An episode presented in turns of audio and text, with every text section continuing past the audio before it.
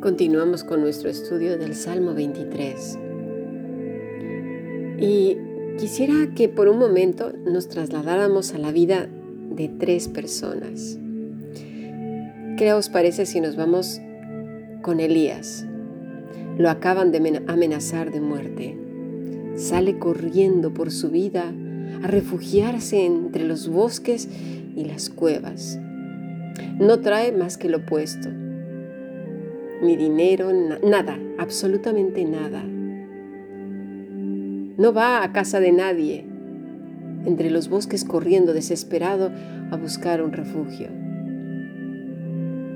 Ahora trasladémonos a José, siendo el hijo preferido, con su túnica de colores y de repente, ¡fa! Todo cambia, se halla en el fondo de un pozo simplemente con su túnica del día a día, pero la de colores ya se la habían quitado. Se quedaba ahí, indefenso, solo, sin alimento, igualmente como Elías. Y, ahora vámonos con David, perseguido por Saúl, con amenaza de muerte también. Va, fuera, a correr en el desierto, a buscar refugio en las cuevas. ¿Te ha pasado? ¿Te ha pasado que de repente toda la estabilidad que tenías ha desaparecido? ¡Pa! En un momento. Te quedas quizás sin salud, quizás sin dinero, sin amigos, sin familia, sin nación, porque a lo mejor estás en un país extranjero, sin trabajo, o todo junto, o se empiezan a romper las cosas de casa, eh, accidentes, cosas que se juntan unas con otras, y la primera palabra que sale desde lo profundo del corazón es, ¿y ahora qué va a pasar? ¿Qué va a hacer de mí? Dios mío, ¿qué va a hacer de mí? ¿Cómo voy a salir adelante? y es un gemido de dolor y de desesperación. Hay dos caminos, ¿eh? Pero antes de elegir esos dos caminos, nunca nos va a faltar las personas que vienen y todavía meten el dedo y si es posible hasta el brazo en la llaga. Ah, lo que pasa es que tienes un pecado. Ah, es que no has orado bien. Ah, es que te falta ayunar. Ah, es que si me hubieras hecho caso.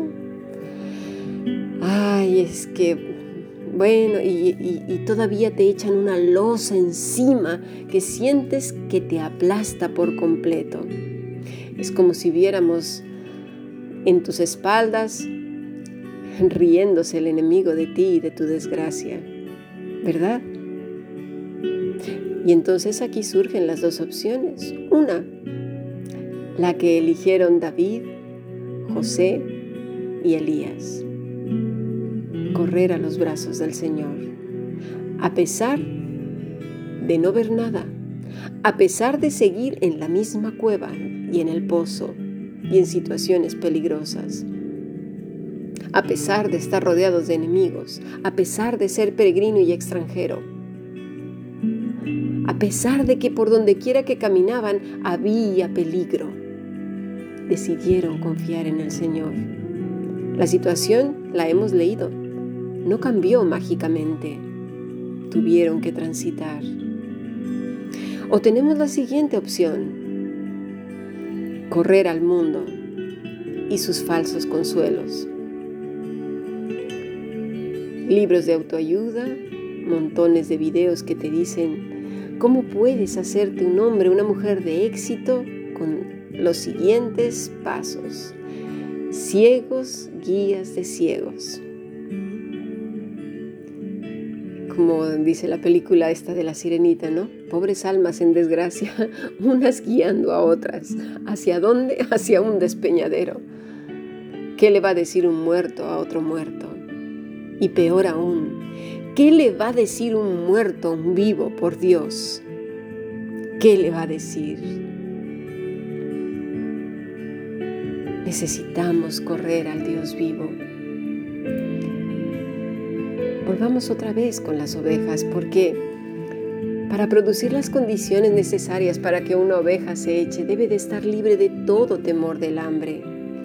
Esto desde luego implica claramente en la afirmación de en lugares de delicados pastos me hará descansar.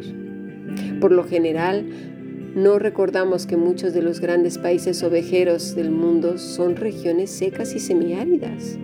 La mayoría de las razas de ovejas se crían mejor en esta clase de terreno.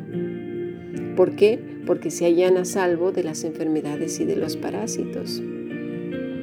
Pero en estas mismas zonas no es ni natural ni común encontrar pastos verdes. No, no, no.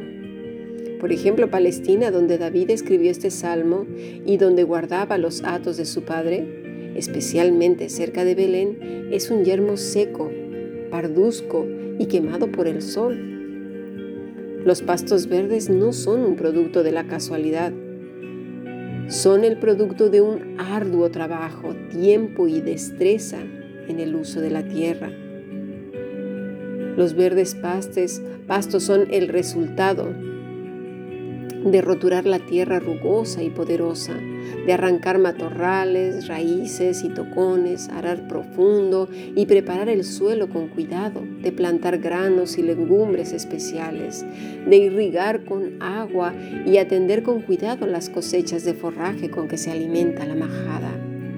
Todo esto representa esfuerzo, habilidad y tiempo para el pastor cuidadoso.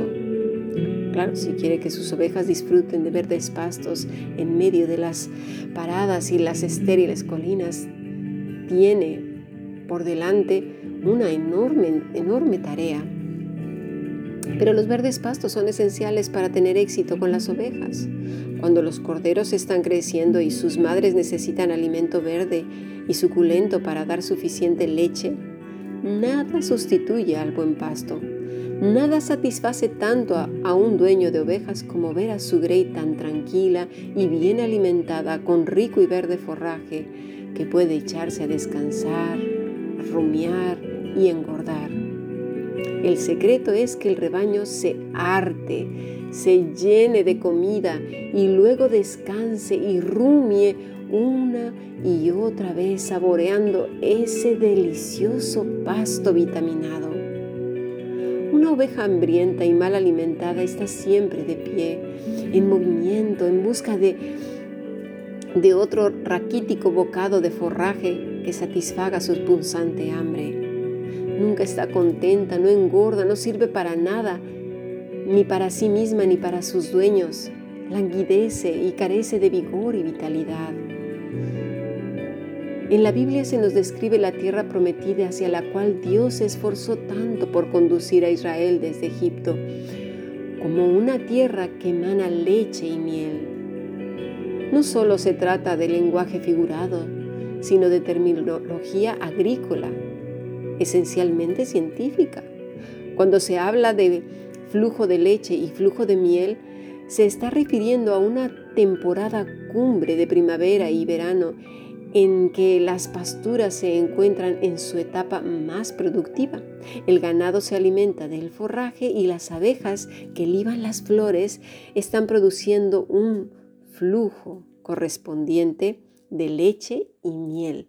De manera que una tierra que emana leche y miel es una tierra de pasturas ricas, verdes, exuberantes.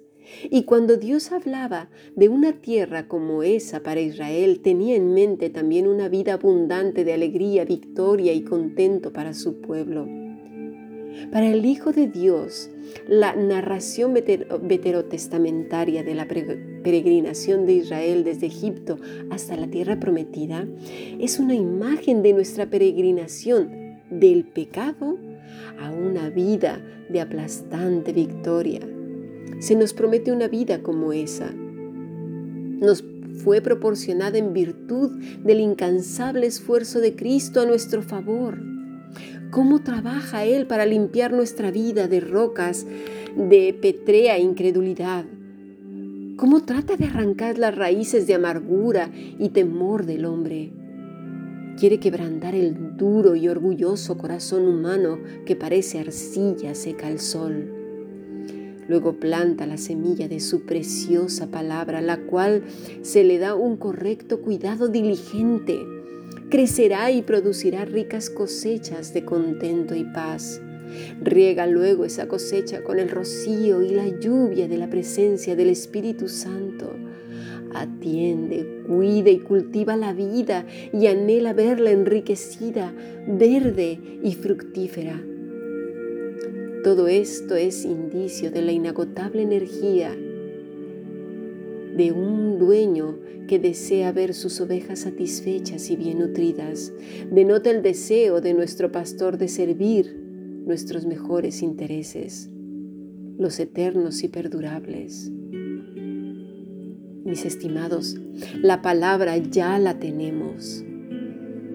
Ahí la tienes en tus manos, al alcance todos los días. Nútrete bien, engórdate de ella, porque esos son verdes pastos que fluyen leche y miel. Rumia la palabra mientras vas por la vida.